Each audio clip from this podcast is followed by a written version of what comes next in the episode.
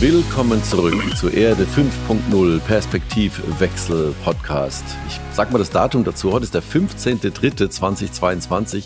Das muss man ja machen, weil sich so viel bewegt momentan. Einen wunderschönen guten Morgen, Karl-Heinz. Grüß dich. Ja, guten Morgen, Roland. Liebe Grüße. Äh, Karl-Heinz, wie immer zugeschaltet aus dem schönen Hennef. Und ja, wir leben in bewegten Zeiten. Karl-Heinz, wir heute mal wieder zu zweit, was wir auch schon lange nicht mehr hatten, aber das tut auch mal gut. Ja. Ähm, was hast du heute für Themen des Tages? Du, es Außer ist Corona. Ja, es ist ja in den Tagen nicht so schwer, Themen zu finden. Ja, das ja, ja. Wichtigste natürlich der Krieg der in der Ukraine, Tag 20 des Krieges inzwischen. Mhm, Russland spielt scheinbar endgültig mit dem Feuer. Äh, Man hat Mariupol fast vollständig zerstört. Also die, die Bilder, die man da sieht, die sind wirklich äh, verstörend. Ähm, am Wochenende sind russische Raketen nur 20 Kilometer von der polnischen Grenze äh, eingeschlagen. Das heißt 20 Ja. Kilometer vom NATO-Gebiet. Ne? ja, ja, Getroffen wurde eine Militärbasis, äh, doch die na- nahegelegene Stadt Lviv scheint ebenfalls Mhm. in Gefahr und es droht eine Eskalationsstufe. Und heute wurde in den Nachrichten gesagt, äh, es sind wahrscheinlich schon mehr als zwei Millionen Flüchtlinge aus dem Land und man rechnet mit bis zu fünf Millionen im Moment. Ja, Wahnsinn. Die zweite wichtige Nachricht, äh, Experten, unter anderem und auch unser Gesundheitsminister, fürchten durch die Öffnung äh, in die Corona-Welle hinein um weitere Infektionen. Also die Infek um die Infektionswelle zu brechen, gibt es inzwischen bewährte Methoden, also Impfen, Masken tragen und Kontaktbeschränkung. Doch obwohl die Corona-Zahlen im Moment deutlich steigen, also wir haben in vielen Inzidenzen und Gemeinden äh, Inzidenzen über 3000, in Köln nach dem Karneval bei den 18 bis 29-Jährigen sogar über 5000, ja. Der Ah, Karneval ja, ja. und Brauchtum lässt grüßen, ja.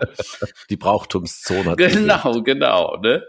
Und äh, dann heute ganz brandaktuell, unser Ministerpräsident äh, Henrik Wüst sitzt in Israel fest, weil er positiv auf Corona getestet wurde und die können, der kann jetzt nicht aus, aus zurück nach Hause fliegen. Ja, also Ausreise wird erst mit Negativtest Aha. möglich. Wie lange das jetzt Klar. dauert, weiß man nicht.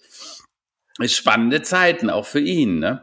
Und was ich äh, noch spannend finde, ist eine Nachricht von gestern, ähm, dass die Auslieferung von Julian Ans Assange näher rückt. Äh, das sind Ja. schlechte Nachrichten. Das äh, höchste britische Gericht hat dem WikiLeaks-Gründer äh, eine Berufung äh, widersprochen.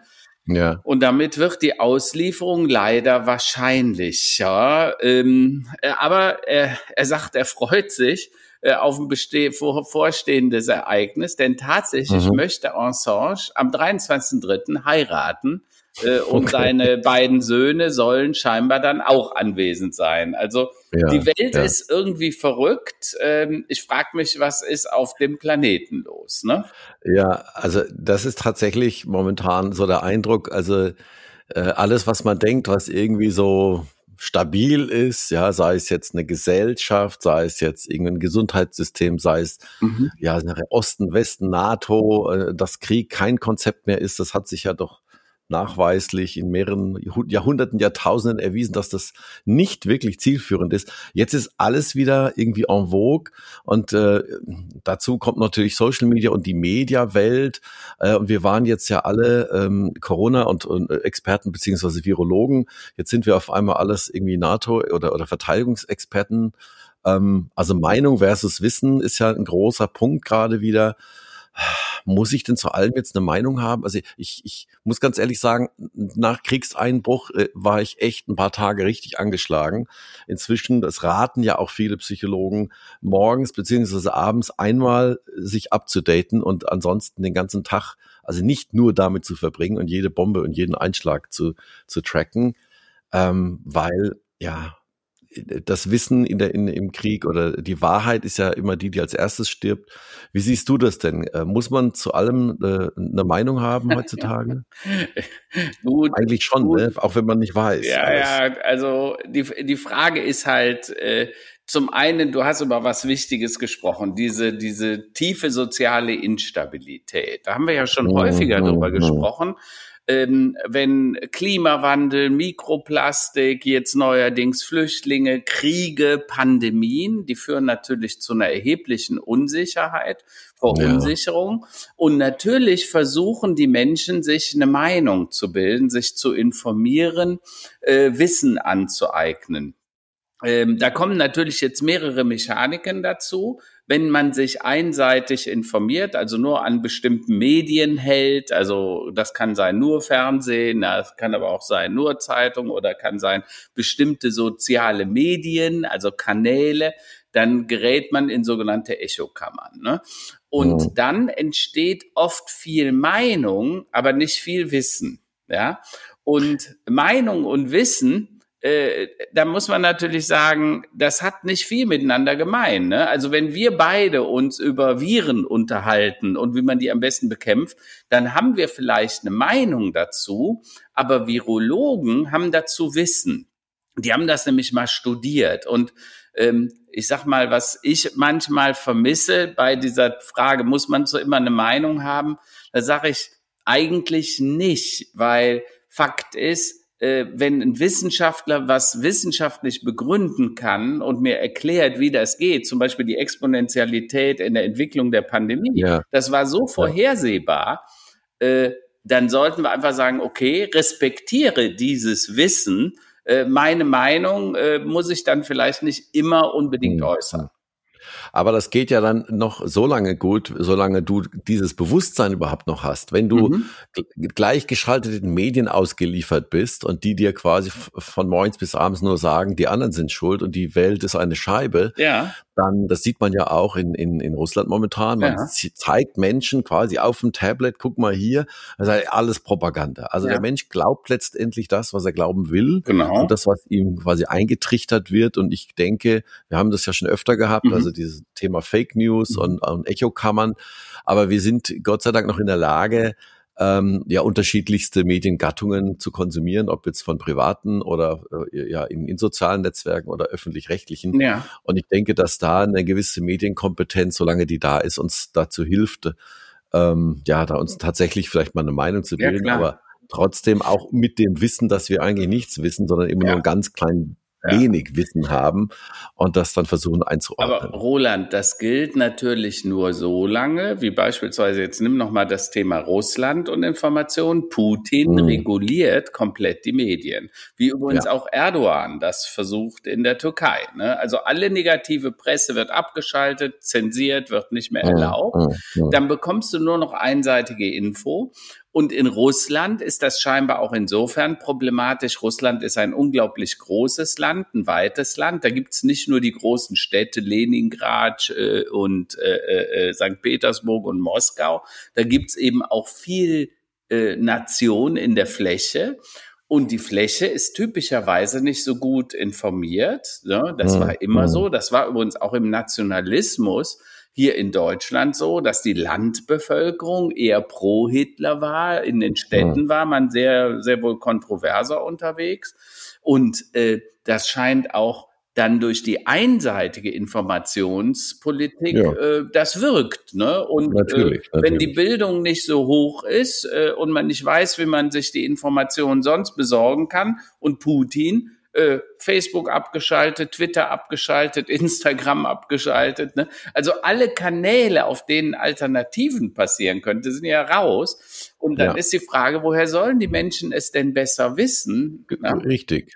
Also letztlich an den Medien hängt, hängt sehr, sehr viel dran und an der, an der Macht über die Medien. Also du hast gerade das Dritte Reich bemüht, ja. das haben die ja auch durchexerziert, ja. ja. Ähm, klar. Und ähm, äh, ja, wir sind noch, noch nicht so weit und ich glaube, es ist auch gut so und ich vertraue da auch inzwischen mhm. und bin auch inzwischen ein großer Freund von öffentlich-rechtlich, muss ich sagen, ja. auch wenn man über die Effizienz und die Finanzierung sich streiten kann ja. und ich da jetzt mit vielen Be Bekannten aus unserem Kreis, die selbst Medien ja. betreiben, Verlage betreiben, sicherlich äh, äh, anderer Meinung sind, aber ähm, das ist äh, total wichtig und ich kann dort auch nur noch mal empfehlen, Deutschlandfunk finde ich mhm. sensationell ja. immer noch, ja. Arte finde ich sehr, sehr ja. hilfreich in den jetzigen Zeiten und, und Dokumentation auf solchen Kanälen ähm, kann man nur allgemein empfehlen. Aber du hast gerade was ja. Wichtiges gesagt. Hm. Im Krieg stirbt die Wahrheit vermutlich als erstes. Ne? Ja. Weil von beiden Seiten wird vermutlich äh, äh manipuliert, ne, über Opfer und Dings, Zahlen. Keiner kann es genau nachweisen, keiner kann es belegen. Äh, aber jeder versucht, die Meinungshoheit zu bekommen. Ähm, und deshalb sage ich ganz klar, immer schön kritisch bleiben, nicht alles glauben, was dir zugetragen wird. Es gab jetzt so Deepfakes, wo angeblich äh, äh, äh Städte in der NATO äh, bombardiert worden seien, ja. Äh, hat sich ja, im Nachhinein ja. als falsch rausgestellt, aber das ist auch eine Form des Manipulationsversuches. ne? Richtig, richtig. Ach Mensch, wie kann man da optimistisch bleiben, Karl? Ja, also zum einen, da gibt's ja diese Dinge Vertrauen, Glauben, Hoffnung. Ne? Und natürlich ganz eng damit verwoben ist Optimismus. Ne? Was macht dich optimistisch? Weil Optimismus ist eine wichtige treibende Kraft, weil Optimismus sagt ja, du kannst etwas tun, du kannst auch mitgestalten, die Zukunft äh, provozieren, ja. Ähm, was dafür wichtig ist, ist äh, Vertrauen, Selbstvertrauen. Du kannst dich, erinnerst dich noch an den Podcast äh, ja. äh, mit der Hanna Lai. Da haben wir ja, über, nur über ja. Vertrauen, Selbstvertrauen, Urvertrauen gesprochen und was das eigentlich mit dem Menschen macht. Und wenn mhm. Kinder beispielsweise in der ganz frühkindlichen Phase dieses Urvertrauen von, also Mutter-Kind-Beziehung oft durch das Säugen der, meiner Mutter und so, das Stillen, äh, schon geprägt. Und das mhm. führt dann mhm. zu Vertrauen und später auch zu Selbstvertrauen. Und Optimismus ist natürlich auch so eine Anlage, die darauf beruht, ne? dass nur jemand, der sich selbst vertraut, der sich selber was zutraut, äh, der mit Selbstvertrauen durch die Welt geht, der wird wahrscheinlich auch einen gewissen Optimismus äh, äh entwickeln können. Und in den Zeiten wie jetzt, da muss ich sagen, ich bin auch oft betroffen und denke, ups, also hier ist aber wirklich was gründlich kaputt oder in die Hose gegangen, oder? Und, und jetzt stell dir mal vor, diejenigen, die jetzt flüchten müssen, die, denen geht gerade genau jetzt dieses Urvertrauen einfach flöten. Ne? Ja, ne? Also klar dass du ein Dach über dem Kopf hast, dass du irgendwo zu Hause bist und dass du quasi das Einzige, was du, wenn du Glück hast, kannst du rennen und kommst raus ja. und bist weg. Aber kein Mensch, das Wegkommen und, und Flüchten ist ja schon mal gut, aber das heißt ja noch lange nicht, dass die Menschen angekommen sind. Ja. Und ich glaube, dass dieses Urvertrauen und dass da eine große, äh, selbstverständlich eine große Verzweiflung jetzt natürlich herrscht. Wir sehen das auch im, im näheren Bekanntenkreis, die auch eine Familie, also Verwandte aufgenommen haben, Freunde aufgenommen haben, mit Kind, mit Hund, mit allem drum und dran. Mhm. Die sind jetzt erstmal hier, aber glaub mal nicht, dass die jetzt glücklich sind, ja. Also die sind natürlich auch immer noch verzweifelt. Und da diesen, den Optimismus und das Vertrauen in die Zukunft quasi aufzubauen, ich glaube, das ist eine große Aufgabe, eine gesamtgesellschaftliche Aufgabe, ja. äh, wenn das äh, rum ist. Und das ist ja das, mich, mir kommt immer so dieser, dieser Vergleich ähm, zum Marshallplan nach dem Zweiten Weltkrieg. Ja. Das war ja letztlich sagen wir mal, das, das größte, der große Vertrauensbeweis, sagen wir mal, darin, dass es selbst in Deutschland, nach allem, was passiert ja. war, irgendwie wieder vorangehen kann und auch unter anderem Vorzeichen vorangehen kann. Ja, ja, ja. Und das ist letztlich das, was wir dann brauchen nach diesem Krieg oder nach dieser äh, in, in der Ukraine. Das muss ja auch wieder aufgebaut werden. Da muss ja wieder Glaube und Hoffnung rein. Ja, also das ist natürlich erschreckend, äh, Roland, wenn du dir dann die Bilder dazu anguckst. Wir leben halt 70 Jahre nach dem letzten Krieg. Also wir ja. können uns Krieg ja gar nicht mehr vorstellen. Ne? Äh, äh, ähm, in Serbien und Kroatien, da gab es noch mal einen Krieg, aber sonst mhm. war Europa quasi 70 Jahre unberührt. Und ja. äh, wenn man jetzt sieht, wie zerstörend das ist, wenn so eine Großmacht wie äh, Russland die Ukraine angreift mhm. und äh, wenn du dir anguckst, was die mit der Stadt Mariupol da gemacht haben, äh, das, das totale Zerstörung, ja. ja, die, ja, ja. Die, die legen das Land halb nieder und die Städte. Ähm, und äh, dass das natürlich dann auch am Vertrauen nagt und und auch deine Hoffnung äh, dir nehmen kann. Ne? Da, ich sah heute Morgen Bilder, wo ein Kind weinte, ein brennendes mhm. Haus und die weinte nach dem Vater, der scheinbar noch irgendwie da drin war. Das sind natürlich schreckliche Bilder. Und die Frage ist, was warum braucht es dennoch Optimismus? Ne? Warum ist der so wichtig, gerade in diesen äh, Krisen? Ja, äh, wir haben ja mal gesagt, Krisen sind die Zeiten, in denen du beurteilen und bewerten musst. Und die Katastrophe, Kata, äh, äh, herunter, herab, Strephein, wenden, umkehren. Also der, die Katastrophen waren für die alten Griechen der Wendepunkt, der Punkt der Umkehr und nicht mhm. der, der Punkt des Endes, des finalen Endes. Äh, und insofern muss man sich halt überlegen, äh, äh inwiefern äh, wir heute mit sowas umgehen und solche wirklich schrecklichen Ereignisse auch dann hoffentlich als Wendepunkte in der Geschichte nach äh, ja. und sagen, hier, wir müssen jetzt wirklich was tun, was uns nachher auf einen ganz neuen Kurs bringt. Und vielleicht sind nicht nur die die Ideale der Russen, äh, äh, also speziell von Herrn Putin falsch, wovon ich heute ausgehe, äh, aber äh, unser Glauben an reines Wachstum, äh, reine Kapitalismus, Marktwirtschaft ist wahrscheinlich auch ein bisschen bedenklich, ja. Naja, wenn wir, wir hatten ja auch in den vergangenen Podcasts auch schon öfter über das Thema ja Öl, Mobilität äh, und und das, Energie. das letztlich die gesamte ähm, der gesamte Wohlstand letztlich ja äh, indirekt auf Öl äh, basiert. Mhm. Und jetzt fällt uns auf einmal ein, dass wir Öl und auch Gas oder sagen wir äh, Energie mhm. importieren äh, von einer Autokratie, die gerade einen Krieg führt. Mhm. Äh, jetzt sagen wir, ja, von den bösen Russen wollen wir das jetzt nicht mehr kaufen. Ja, ja wo, wo kaufen wir es denn dann? Sollen wir Fracking-Gas kaufen? Auch keine ja. Lösung. Ja, und wenn wir uns mal angucken, wo das Öl bisher herkommt, das sind jetzt auch nicht lupenreine Demokratien. Ja? ja? Also das bedeutet, der große Wendepunkt, von dem du gerade gesprochen hast, ich sehe den jetzt kommen. Also einmal über den Geldbeutel, da haben wir ja auch schon über, oft drüber gesprochen, also die Notwendigkeit, ähm, sich äh, nach anderen Energiequellen umzusehen. Ähm, die wird jetzt äh, auch an der Tankstelle und am genau. Supermarkt genau. immer greifbarer und immer wichtig. Ja. Das heißt, äh, ja, also die, die, die, der, ich, äh, ja. Das ist jetzt keine gute Nachricht für die Bewohner Russlands, ja, ja also was klar. Volkswirtschaft angeht ja. und was deren Einkommen angeht. Also äh, eins ist doch glasklar.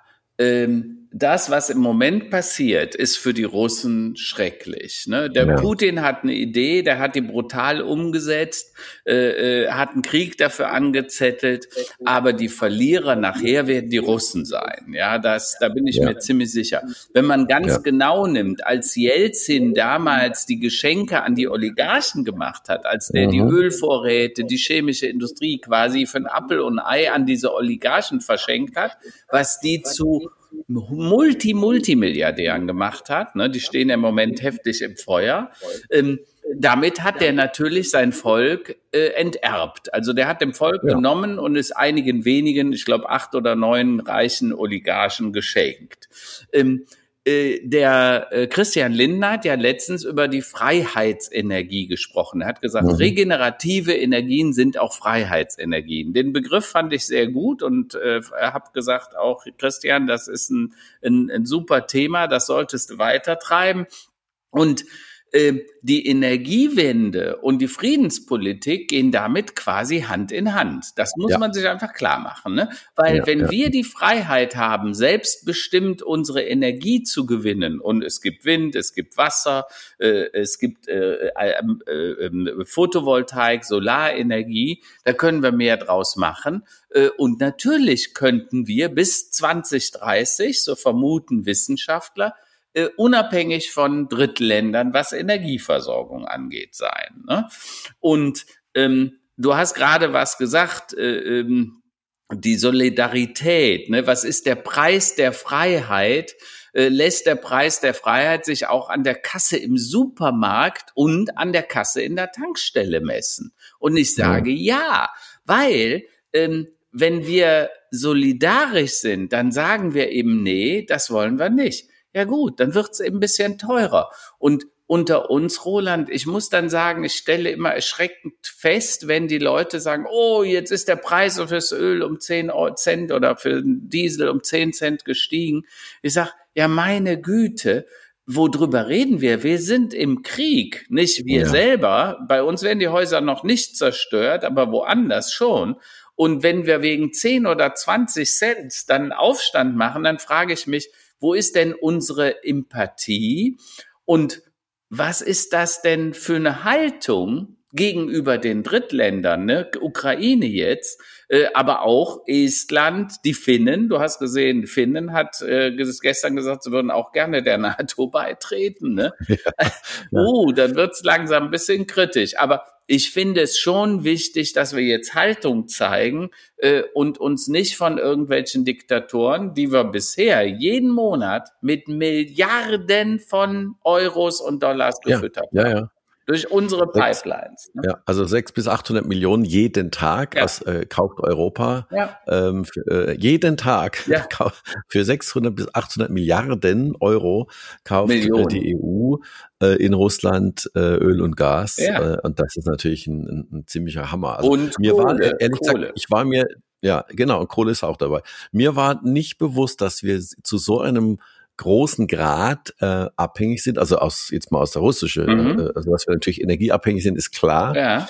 Aber dass wir zu so einem großen äh, äh, Verhältnis äh, von, von Russland abhängig sind, das, das war mir nicht bewusst. Dann, dann sage ich dir noch was Schlimmes, eine Wahrheit. 2014 hat Putin die Krim annektiert. Mhm. Ja. In einem bösartigen Zug und hat gesagt, das ist jetzt uns. Äh, in dem Jahr hat äh, äh, der Gerhard Schröder den Nord Stream 2 Vertrag unterschrieben, ja. obwohl ja. das passiert ist.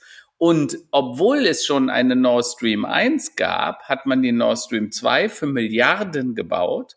Und verrückt, man hat die Tanks, äh, die unsere Gasreserven abbilden, die hat man mhm. an die Gazprom verkauft. Ja. Und als ja, der Krieg jetzt losging, waren diese Tanks noch mit vier Prozent befüllt. Welch ein mhm. Zufall. Das heißt, man hat scheinbar bewusst den Gas, die Abhängigkeit runtergefahren, äh, hochgefahren, so nach dem Motto, wenn wir Krieg haben, dann habe ich hier ein massives Druckmittel in der Hand.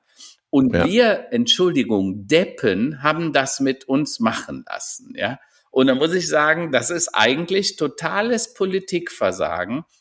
Und auch wenn Gerhard Schröder jetzt versucht hat, was ich ja mal, mal positiv unterstellen will, mit Putin zu reden, man mhm. weiß ja nicht, mhm. was rausgekommen ist, offensichtlich noch nicht sehr viel, aber äh, ich sag, das ist doch eine Schande. Äh, das ist wirklich eine das Schande. Das ist ja. offensichtlich, ja. wie korrum korrumpiert äh, der Gerhard Schröder dort war und wie kompromittiert er jetzt durch diese ganzen Ereignisse ist. Ne? Und äh, das ist schon ähm, naja, erschreckend. Einerseits ist ja Globalisierung auch immer eine Grundlage sag mal, für, für Frieden gewesen. Ja? ja. Also solange du Handel treibst und man gegenseitig voneinander profitiert, dann mhm. greift man sich ja eher selten an. Ähm, äh, das ist ja erstmal auch was Positives, mhm. Globalisierung. Mhm. Aber wir merken natürlich auch, dass diese Verzahnung ähm, wenn sie, sag mal, zu einseitig wird in bestimmten mhm. Bereichen, natürlich auch extreme Verletzbarkeiten äh, schafft ja. für uns. Wir hatten ja auch das Thema sag mal, Souveränität, dem Thema Datensouveränität. Jetzt haben wir quasi Energiesouveränität, müssen wir erstmal mhm. wiederherstellen. Und dann geht das so Schritt für Schritt weiter. Ja. Wie siehst du denn diese, diese Achse Richtung China? China ist ja sag mal, auch extrem abhängig davon, dass der Westen mhm. sehr, sehr viel kauft und konsumiert und importiert ähm, die halten sich ja momentan sehr stark zurück. Man kriegt ja irgendwie von China überhaupt nichts mit. Ja. Wie, wie schätzt du diese Achse ein, Russland-China? Also ich glaube, dass China sehr vorsichtig agiert im Moment, weil auf der einen Seite, die wissen ganz genau, sie brauchen wirtschaftliches Wachstum. Ähm, die haben immer noch zwei, dreihundert Millionen Chinesen, die echt in Armut leben. Die müssen ja. entwickelt werden. Dafür braucht's Wirtschaftswachstum, dafür braucht's Konsum Dafür müssen sie neue Industrien schaffen und so weiter. Das geht nicht. Äh, da sind sie auch abhängig vom Westen. Ja, also weil China alleine kann das aus eigener Kraft nicht stemmen. Auf der anderen Seite muss man natürlich sagen, äh, die Russen und die Chinesen sind so die letzten im äh, roten, im kommunistischen Lager, sozialistischen Lager. Es sind eigentlich Brüder, wenn man so will, ja, vom, mhm, vom, im Geiste. Sie glauben an anderes äh, System, ja, politisches ja, ja. System. Und man darf ja eins nicht vergessen, äh, auch äh, der Xi ist natürlich ein äh, Diktator. Ne? Ich meine, der kann viele Dinge, das ist keine Demokratie, wie wir sie kennen. Und Putin, nee, nee, nee. Putin hat äh, dasselbe draus gemacht, ne? äh, ein Despot, ein Despotenreich aufgebaut. Und ähm, aber China hält sich doch im Moment noch offen zurück. Äh, du hast das mitbekommen. Äh, Putin hat äh, um Militärhilfe gebeten bei den Chinesen und mhm. darauf mhm. reagieren sie scheinbar sehr vorsichtig, vermutlich auch sehr besonnen, weil sie wissen, was das heißen könnte, wenn sie da eingreifen. Ja mhm. und ähm, keiner will den dritten Weltkrieg. Ich glaube auch nicht Herr Putin, ja, der will den auch nicht. Äh, aber er ist egomanisch genug, zumindest äh, Drohpotenziale äh, aufzubauen. Äh, und ich bin mal gespannt, ne, ob man ihn irgendwann eines Tages wirklich mal als Kriegsverbrecher irgendwo hinstellen wird und sagen wird, hier, äh, wir wollen auch noch Reparationszahlungen von Russland für das, was ja. du der Ukraine und der Krim da angetan hast. Ne? Also auf jeden Fall, was die Energiewende angeht, die wir ja auch schon oft, äh, über die wir schon oft gesprochen haben. Also ganz praktisch gesehen, was ich jetzt da mitkriege bei mir im Umfeld sind zwei Punkte. Mhm. Wenn du Brennholz haben möchtest, ja. also ich rede nicht mehr von diesem Winter, sondern für die nächsten drei Winter, ja. da musst du bis Mai warten, bis du eine Lieferung bekommst. Okay. Der Preis ist noch einigermaßen stabil, aber der, der, mein, mein Holzdealer sagte, er hat jeden Tag 50 Anrufe, also das alle drehen total durch, ja. Also das ist quasi die Angst vor dem, vor dem, Holzdealer, äh, vor dem Gashahn, der zugedreht wird, ja. Die Droge so. von morgen, Holz. Ja, das ist quasi so der, der genau, der Bitcoin von morgen ist Holz, ja. Ähm, der zweite Punkt ist Photovoltaik. Also es gibt ja einen sehr starken Trend. Mhm. Also so der, die niedrigschwellige Einstieg in, in, in Photovoltaik sind ja so Kleinstanlagen, mhm. ja, solche sogenannten Balkonkraftwerke. Auch dort Preise 20 Prozent hoch, Lieferzeiten sechs, acht mhm. Wochen äh, und länger. Also das heißt, alle, die sich da, so wie ich, schon länger mit dem Gedanken getragen haben, die aber noch nicht gehandelt haben, die sind jetzt mal, äh, mal aufgewacht und ähm, also daran merkt man so ganz praktisch, ähm, da ist schon ähm, eine Bewegung da und da, die Menschen werden sich bewusst, dass sie so äh, dafür sorgen müssen, dass sie ein bisschen autarker werden, was, was Energie angeht. Und da bin ich ja auch in guter Hoffnung, dass jetzt nicht nur die Bundeswehr natürlich ähm, äh, ja eine fin Energie, äh, fin mhm. Finanzspritze mhm. bekommt. Äh, und Lindner hat ja auch schon angekündigt, ähm, aus diesem Sondervermögen, was äh, für Corona noch äh, quasi bereit steht, ähm, auch was für die Energiewende also zur Verfügung zu stellen. Mhm. Also, Bin mal gespannt, was da, was da kommt. Äh, absolut. Und auch hier wieder, Roland, die Krise ist auch wieder die Chance, Dinge Absolut. bewusst ja, ja, zu machen. Ja, ne? Ich habe genau immer gesagt, auch die Corona-Pandemie, ne, diese Krise, äh, Homeoffice, äh, äh, Homeschooling, ganz neue Methoden, die Digitalisierung hat einen Booster erfahren und der Krieg legt jetzt noch mal ein paar Brikett drauf. Ne? Aber hallo. Auf aber einmal hallo. fahren die Leute weniger. Äh, nur mal zur Info. Im vorletzten Jahr wurden auf deutschen Straßen 664 Milliarden Kilometer gefahren. Mhm. 664 Milliarden Kilometer. Man schätzt, dass durch Homeoffice und durch weniger Fahrten, durch bewussteres, es werden immer mehr Elektro- und Fahrrad, Fahrräder angeschafft, also E-Bikes und, und Bikes, ja, ja. auch um zur Arbeit zu kommen. Äh, man schätzt, dass man locker 30 Prozent einsparen könnte. Ne? Das wären dann 200 Milliarden Kilometer. Ne? Wenn du dann mal umrechnest, was das in CO2 bedeuten würde, mhm. das ist mhm. phänomenal. Das hätte mhm. es nicht gegeben, wenn es diesen Krieg nicht gegeben hat, hätte. Mhm. Äh, mhm. Und die Frage ist natürlich, werden wir, wenn das mal in vier Wochen doch vorbei sein sollte, was wir alle hoffen wollen ja. und können, äh, ob wir dann wieder zurückfallen in das alte Muster. Ne? Und äh, weil wir sind ja so, ich sag mal, dieses, ich nenne das ja immer kognitive Dissonanz, wenn du das eine willst und das andere tust, jeder redet drüber, dass wir Energie sparen müssen und dass wir bescheidener sein müssen und dass wir Ressourcen schonen.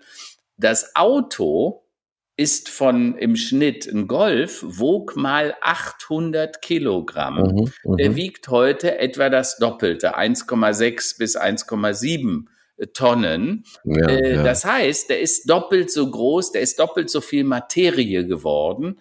Ähm, äh, warum? Ist natürlich komfortabler. Ne? Wenn du heute einen Golf neben einem Alfen ersten Golf 1 siehst, dann denkst du, das ist ein LKW neben einem, einem, einem Gogo.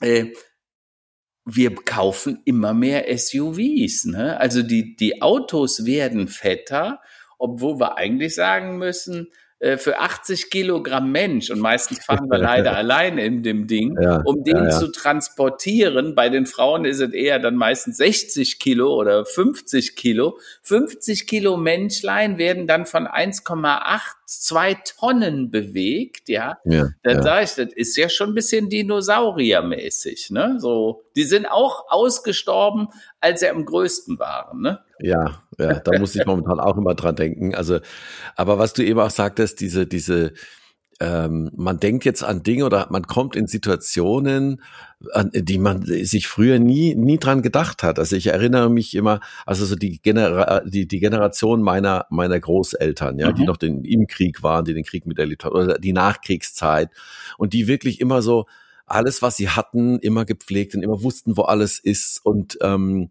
äh, immer so auf Vorrat und für schlechte Zeiten und wenn mal was passiert, also wirklich so diese äh, genau das Gegenteil von dieser Ad-Hoc-Gesellschaft und dieser Instant Gratification-Gesellschaft heutzutage, mhm. äh, sich auch mal da, ich sag mal, so eine, äh, ein paar Kilo Mehl in den Keller zu legen und ein paar Konserven, worauf ja ich normalerweise nie kommen würde. Und jetzt denken wir sich, naja, hm, wer weiß. Also vielleicht, wenn mal irgendwie, ne, wenn mal was ist, sagt meine Frau immer. Äh, also sie dieses Thema Vorsorgen und, und weniger diese Echt, äh, Echtzeitgesellschaft. Mhm. Ich glaube, das, das spüren wir jetzt. Ja. Und das ist natürlich eine für, für meine Generation vollkommen äh, neue Situation, ja. weil wir dann so, also das ist ja was, was die Uroma mal gemacht hat, ne? Aber was, warum ich denn jetzt? Ja, ja, ja. Und jetzt sind wir so weit. Mensch. Es ist, es ist wahr, ne? Es war. Aber naja, es ist halt scheinbar wieder so, wir brauchen diese Krisen immer noch. Ne? Wir müssen dieses Wachrütteln und wir müssen, um nochmal auf das Thema Optimismus zu kommen, äh, wir müssen dabei trotzdem oder sollten dabei trotzdem optimistisch bleiben. Weil die Frage ist ja immer, ist das Glas jetzt halb leer oder ist es halb voll? Ne? Die Frage ja. ist wahrscheinlich so lang und so alt wie die Menschheit. Ja, ähm, ja. Ich persönlich sage halt, äh, mit negativen Gedanken wird die Welt nicht besser. Ne? Also nur mit positivem Denken können wir was verändern und vor allen Dingen Positives leitet auch Handlungen ein, die positiv sind. Negatives leitet oft Handlungen ein, die auch ja. dann negativ sind, bis hin zum Krieg führen können. Und deshalb sage ich, bin ich ein grober Freund, dass es positiv gedacht wird. Es gibt ja auch noch gute Nachrichten. Ne? Also man glaubt es ja kaum. Absolut.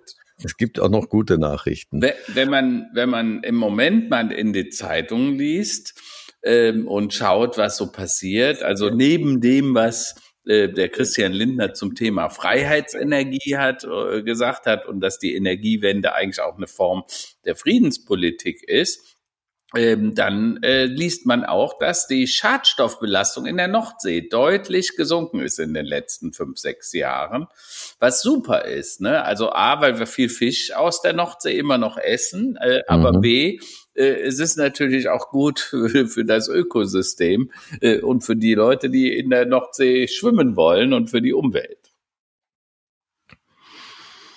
Also das, was wir hier am Rhein äh, auch schon, sagen wir, seit den 80er Jahren sehen, mhm. äh, dass die Fische wieder mit dem, nicht mit dem Bauch nach oben schwimmen, sondern genau. mit der Rückenfinne nach oben schwimmen. Ja, und du siehst Lachse, die wieder mhm. bis hier, also bei uns ist ja die Sieg vor der Tür. Ja. Und die ziehen zum Leichen bis an die Siegquelle hoch, Ja, ne? weil okay. die ziehen ja immer wieder zurück. Ja, ja, ja, ja. Und äh, wenn du in die Sieg guckst, aber auch in den Rhein, ich, mein Büro Ja, in. Köln ist ja direkt unten am Rheinufer, am Konrad-Adenauer-Ufer. Und das Wasser ist äh, kristallklar. Mhm. Nicht natürlich, jetzt Mhm. hat es ja viel geregnet die letzten Wochen, da war es ein bisschen trübe wegen dem Schlick. Aber sonst ist das kristallklar. Du siehst in der Mitte Mhm, des Rheines teilweise die Kiesel auf dem Boden. Das ist irre. das ist ne? sehr gut. Das hätte man sich in den also 80ern nicht vorstellen können. Ne? Also ich bin in den 70er, 80ern Wasserski gefahren auf Rhein und Mosel.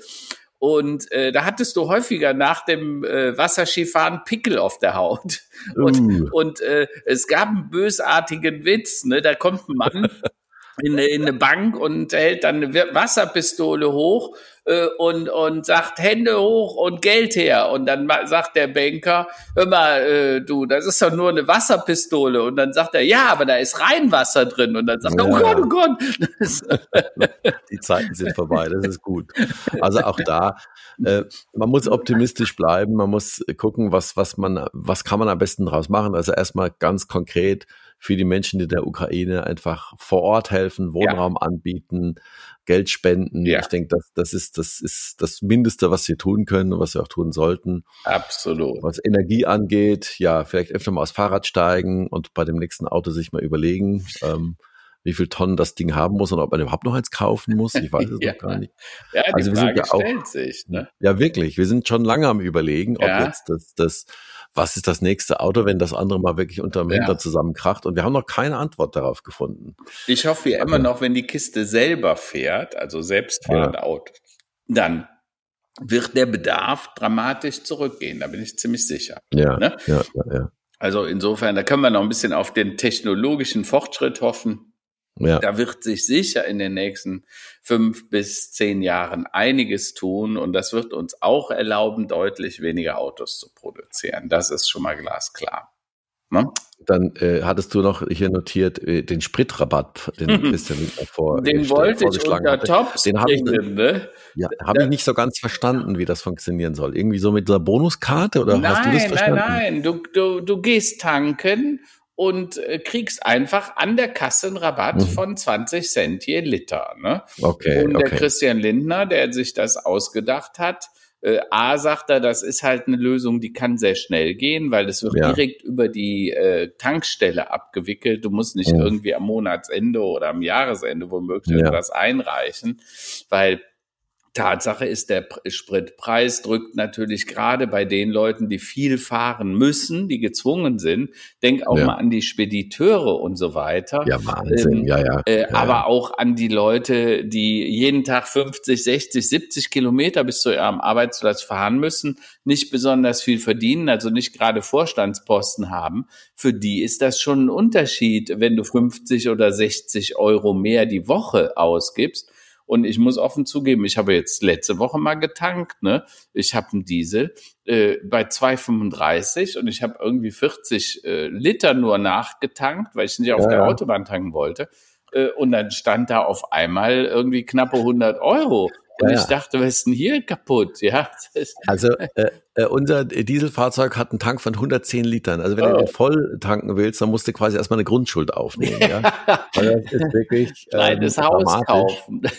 Das ist wirklich. ja, ja, ja, das Ja, ist ja, so. also da, da merkt man es schon und ähm, ich habe ja bin ja lange auch gependelt nach Frankfurt Mhm. und habe damals schon, also ich, ich also da würde ich ja jetzt äh, weit über 2000 Euro im Monat nur für für das für die Fahrt zur Arbeit ausgeben Ja, und ich glaube, das äh, das macht keiner allzu lange mit. Nee, ja. nee, nee, das kann man sich nicht mehr leisten. Ne? Naja, Nee, nee, nee. gut, aber auch hier muss man ja sagen, wenn die Vernunft es nicht hinkriegt, vielleicht wird die kognitive Dissonanz dann durch wirtschaftlichen Druck aufgelöst, im Sinne von, Ja, äh, dann überlegt man tatsächlich wieder, äh, muss es wirklich so ein großes Auto sein, ne? wenn der zwei Tonnen wiegt, natürlich braucht der ein paar Liter Klar, mehr als klar. der, der äh, äh, 1100 oder 1200 Kilo. Ich weiß gar nicht, ob es noch so, doch ein Smart gibt, der, der wird wahrscheinlich nicht viel mehr wiegen. Ne? ja, äh, ja. Also es gibt durchaus kleinere Autos, die mit weniger Verbrauch klarkommen. Ne? Ich, ich sehe das halt, dass, dass letztlich die, die Unabhängigkeit, die energietechnische Unabhängigkeit, die hat irgendwas mit Strom zu tun, also mit mhm. Wärmepumpen zu tun. Das heißt, ob wir jetzt Mobilität sehen, ob wir Heizen oder Kühlen von Gebäuden sehen, ähm, es geht immer um Strom. Also wir müssen einfach gucken, dass wir den Strom einfangen und möglichst kostengünstig ja. und effizient speichern können auf irgendeine Art und Weise. Und ich denke, das ist das, was wir erleben werden in den nächsten fünf ja. bis zehn Jahren, dass das massiv ausgebaut wird. Also äh, ich bringe ja häufiger die Zahl und ich glaube, ich habe die hier auch schon mal erwähnt. Jedes Jahr fallen 1,6 ja. Milliarden Terawattstunden Sonnenenergie auf diesen Planeten. Wir Menschen, die gesamte Menschheit zusammen, braucht aber nur 22.000 Terawattstunden, ja, also ja, ja. ein Zehntausendstel etwa dessen, was da kommt. Wir müssten doch so intelligent sein, dass wir dieses Zehntausendstel nur aus der Sonne gewinnen können. Und wenn wir dann noch ein bisschen Wasser und äh, ähm, Wind dazu nehmen, äh, dann müsste es mit dem Teufel zugehen und wir bräuchten keine fossilen, kein Öl, keine Kohle, kein Gas und wären komplett auf regenerativer Energie. Ne? Wir müssen es nur wollen und wir müssen es dann auch nur machen. Genau. Und dann erzähle ich ja nochmal eine kleine Anekdote. Wenn du dir auch nur zwei kleine Solarmodule aufs Dach ja. packst und das direkt einspeist, ja. dann hast du in Deutschland eine Begrenzung auf 600 Watt. Ja. Und selbst die musst du anmelden ja, beim ja, Energieversorger. Also das ist ja äh, sowas von überreguliert. Natürlich geht es da auch um Sicherheitsanforderungen, dass du klar. nicht eine übermäßig viel Ampere in dein Hausnetz da reinballerst. Ja, ja, ja. kann ich auch verstehen. Aber ähm, das ist alles noch mit sehr viel Hürden versehen. Und auch äh, wenn man sich eine große Anlage aufs Dach schraubt, wie bis man die dann quasi freigeschaltet bekommt und ja, erlaubt klar. bekommt.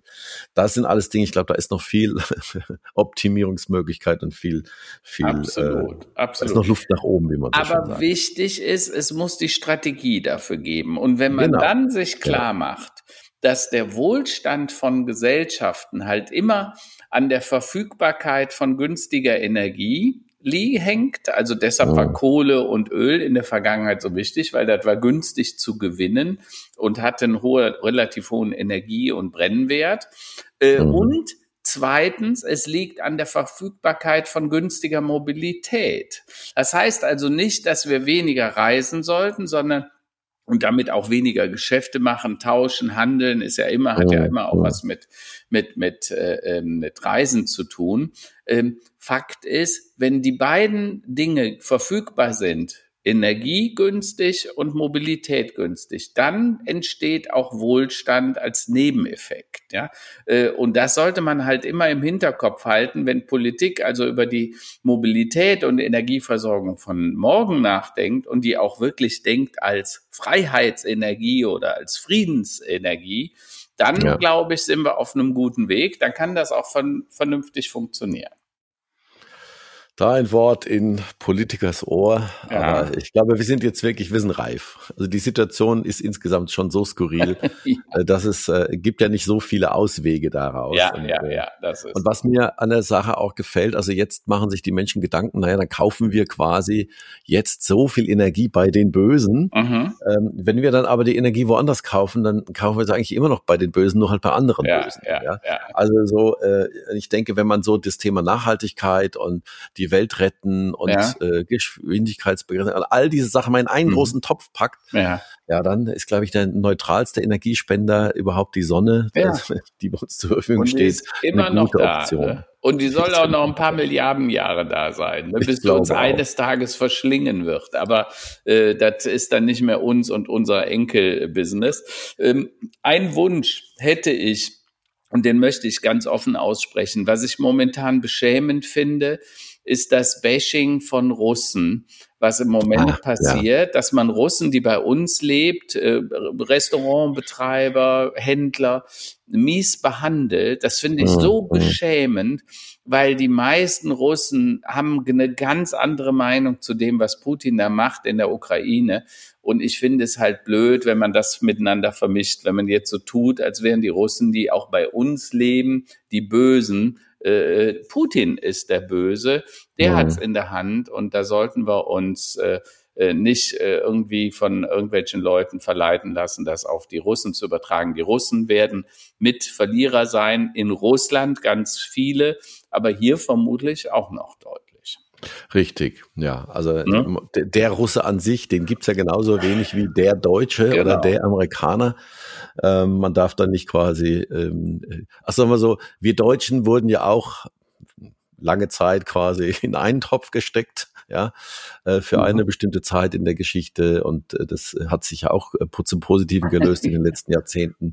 Ja. Und ich denke, genauso ist ja auch, die, die Russen sind ja nicht Wladimir Putin, die ja. Russen, ja. Genau, genau. Und insofern, genau. genau. Also immer fair bleiben, immer genau. äh, objektiv bleiben, immer die Menschen sehen und äh, Wladimir Kaminer kennt ihr bestimmt alle, mhm. großen Disco-Autor und, und eigentlich immer sehr, ein sehr sympathischer Botschafter äh, für Russen in Deutschland.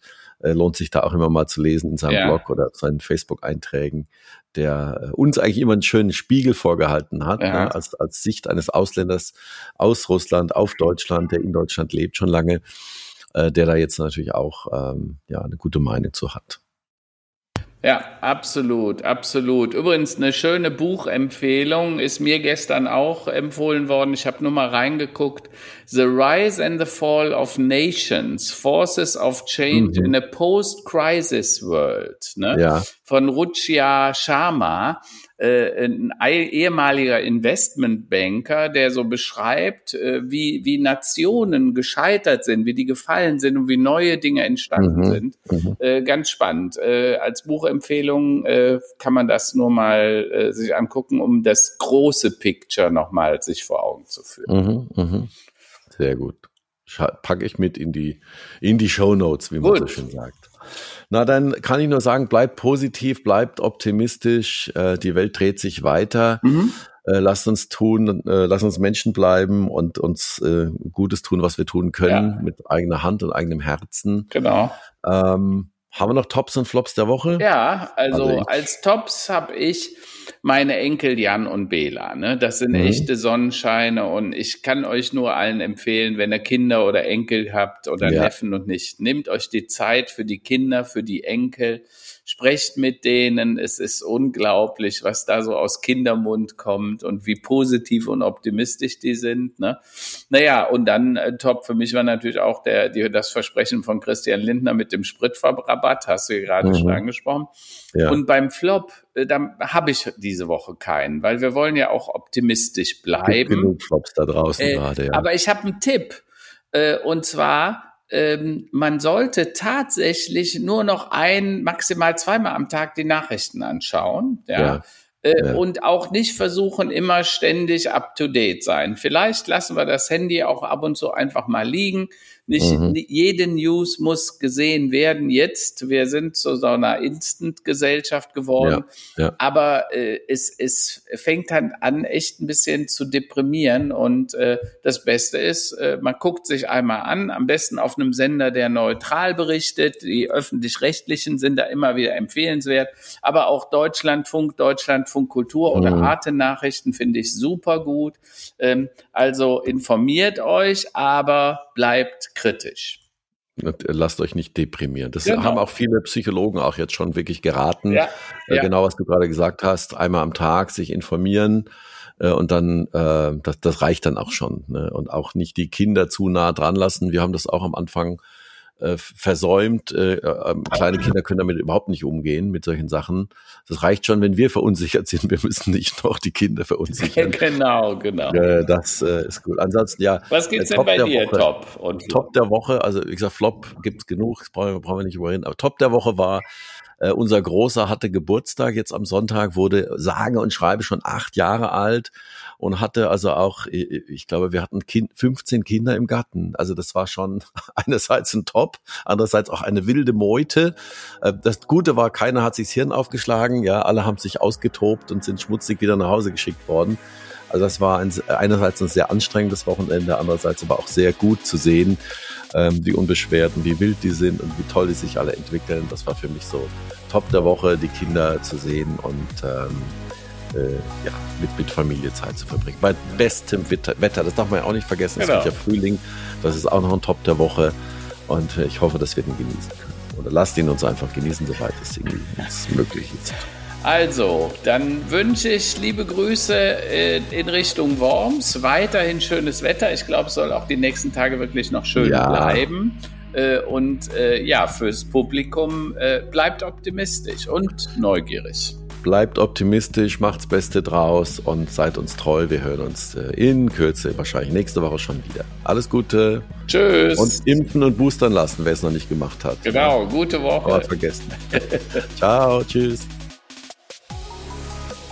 Erde 5.0 Perspektivwechsel ist eine Produktion von Karl-Heinz Land und Roland Fiege und vielen Dank für die redaktionelle Unterstützung durch Camilla Wagner. Wenn es euch gefallen hat, like, kommentiert, schreibt uns über Facebook, über LinkedIn, was ihr noch hören wollt, welche Themen ihr habt. Lasst uns einen Daumen hoch da und bis demnächst. Wir hören uns bald.